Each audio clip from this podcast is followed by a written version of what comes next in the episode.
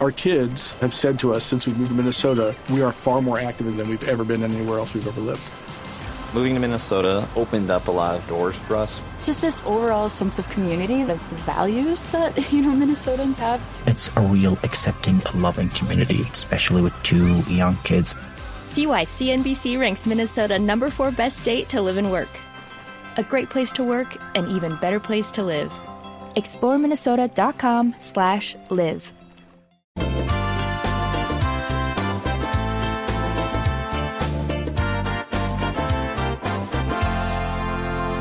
Tantas rumbas, tantas chicas, tantas noches.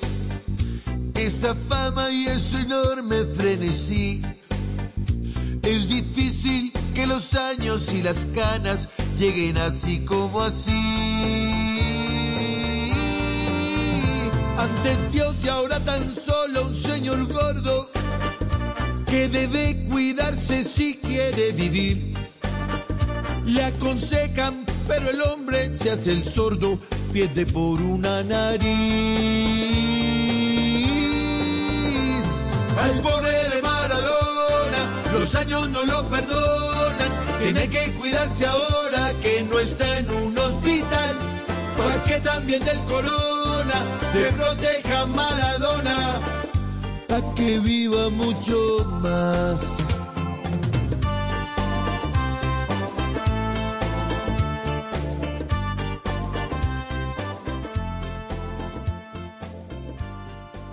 Maradona, Diego Armando Maradona, el ídolo de las multitudes en Argentina y en el mundo. This episode is made possible by PwC.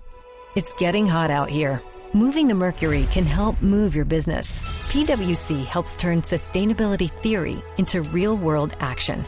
Reduce your carbon footprint while increasing transparency in net zero commitments. Start with reporting to identify your climate risks and reinvent your business.